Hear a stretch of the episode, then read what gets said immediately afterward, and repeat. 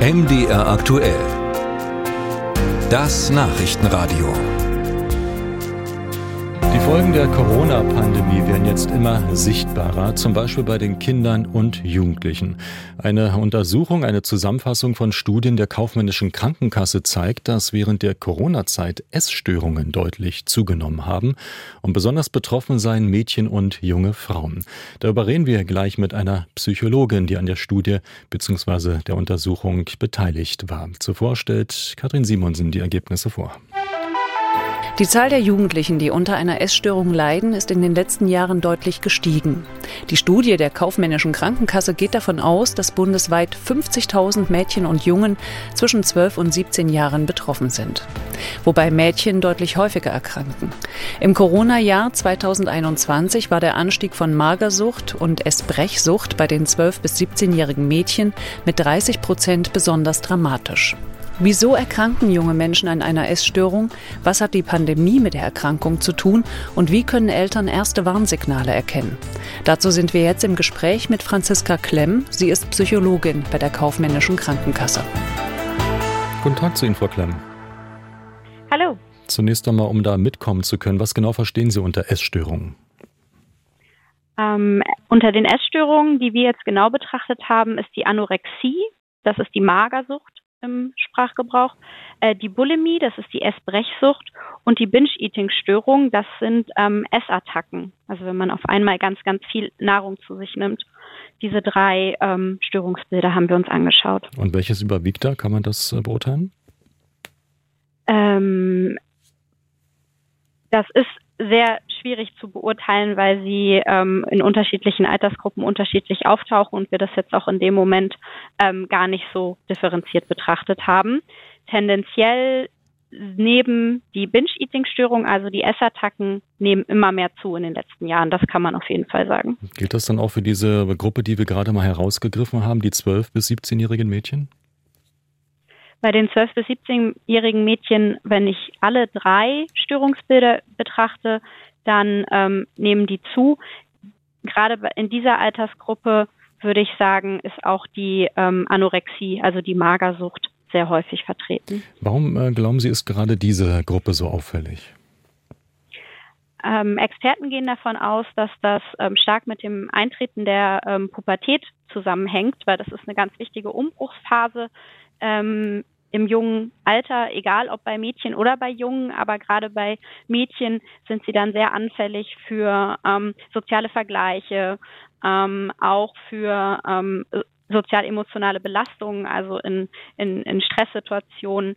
Ähm, und das geht man davon aus, dass das eben zu dieser ähm, höheren Zahl gerade bei jungen Mädchen führt. Hm, Sie neigen zu vergleichen, das heißt, Sie ähm, haben Vorbilder. Sind die in der Öffentlichkeit zu finden? Sind die Medien gemacht oder guckt man da auch in der Klasse, was die Banknachbarin gerade trägt und tut?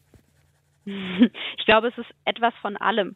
Und ich glaube, dass die Zahlen jetzt während der Pandemie ähm, angestiegen sind, könnte unter anderem auch daran liegen, dass eben die Vergleiche mit der Banknachbarin oder mit ähm, der besten Freundin, mit der man zusammen im Sportverein war, gar nicht mehr so einfach war, weil die hat man ja einfach nicht mehr gesehen.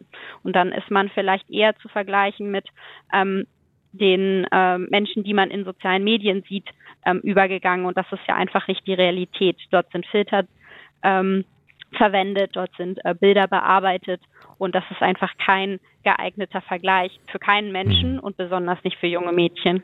Es gibt die Theorie, ähm, wonach gerade diese jungen Mädchen sich sehr oft und ähm, sehr häufig vergleichen. Und genau dieser Vergleichsaspekt Aspekt ist unter der Corona-Pandemie ausgeblieben. Das heißt also, das sind möglicherweise Mädchen gewesen, die sehr viel auch kontrolliert haben, ihr Gewicht, ihr Essverhalten. Und jetzt hatten sie plötzlich diese Vergleichsbasis nicht mehr. Wäre das so eine Erklärung für ähm, die Corona-Zeit? Ja, genau. Also man könnte davon ausgehen, dass sie einfach keine ähm, reellen Vergleiche, keine reellen Vorbilder mehr gehabt haben ähm, und äh, dass das eben ähm, das schwierig gemacht hat. Aber das ist, bezieht sich eigentlich auf den gesamten Alltag. Also sie haben einfach den Alltag nicht mehr so sehr erlebt und ähm, der war ganz anders und das hat einerseits zu ganz viel Unsicherheit ähm, führt, aber auch vielleicht zu einer vermehrten Beschäftigung mit sich selber, weil das hat ja jeder von uns gemacht in der Pandemie, weil äh, so viel anderes ähm, gab es ja auch nicht mehr zu tun. Das sind Ausnahmebedingungen gewesen und dennoch ähm, haben genau. möglicherweise viele in der Corona-Pandemie geglaubt, ähm, sich normal zu verhalten, auch äh, beim Essen zum Beispiel. Welche Zeichen sind denn da wichtig zu erkennen, um zu sehen, dass da vielleicht doch was nicht stimmt? Das ist sehr unterschiedlich. Ich muss auch sagen, eine Essstörung hat gar nicht unbedingt immer nur mit dem Essen zu tun. Also das ist nicht unbedingt der ähm, einzige Faktor, an dem man das erkennen kann. Besonders eine, eine Zurückgezogenheit oder eine ähm, eben auch vielleicht vermehrte Beschäftigung mit dem mit dem Äußeren. Das wären so erste erste Warnsignale. Ähm, bei einer Magersucht natürlich ist es dort auch ähm, dass man bemerkt, dass die Person einfach sehr wenig isst auch in sozialen Situationen gegebenenfalls vermeidet, wo es Essen gibt. Ne, das gemeinsame Mittagessen, ähm, das gemeinsame Essen mit Freundinnen. Ähm, aber es können eben auch einfache, ähm, einfach starke Veränderungen sein.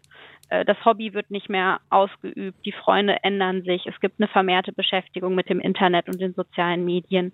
Ähm, eigentlich sage ich persönlich immer, wenn man bemerkt, dass die Person anders ist, als man sie eigentlich kennt und gleichzeitig bemerkt, dass es ihr nicht gut geht. Also eben eine Zurückgezogenheit, eine ähm, Niedergeschlagenheit vielleicht auch. Das sind so Warnsignale, die ähm, dafür sprechen könnten. Und raten Sie dann, diese Situation sofort auch anzusprechen oder macht man damit dann im Augenblick jedenfalls mehr kaputt, als dass man hilft?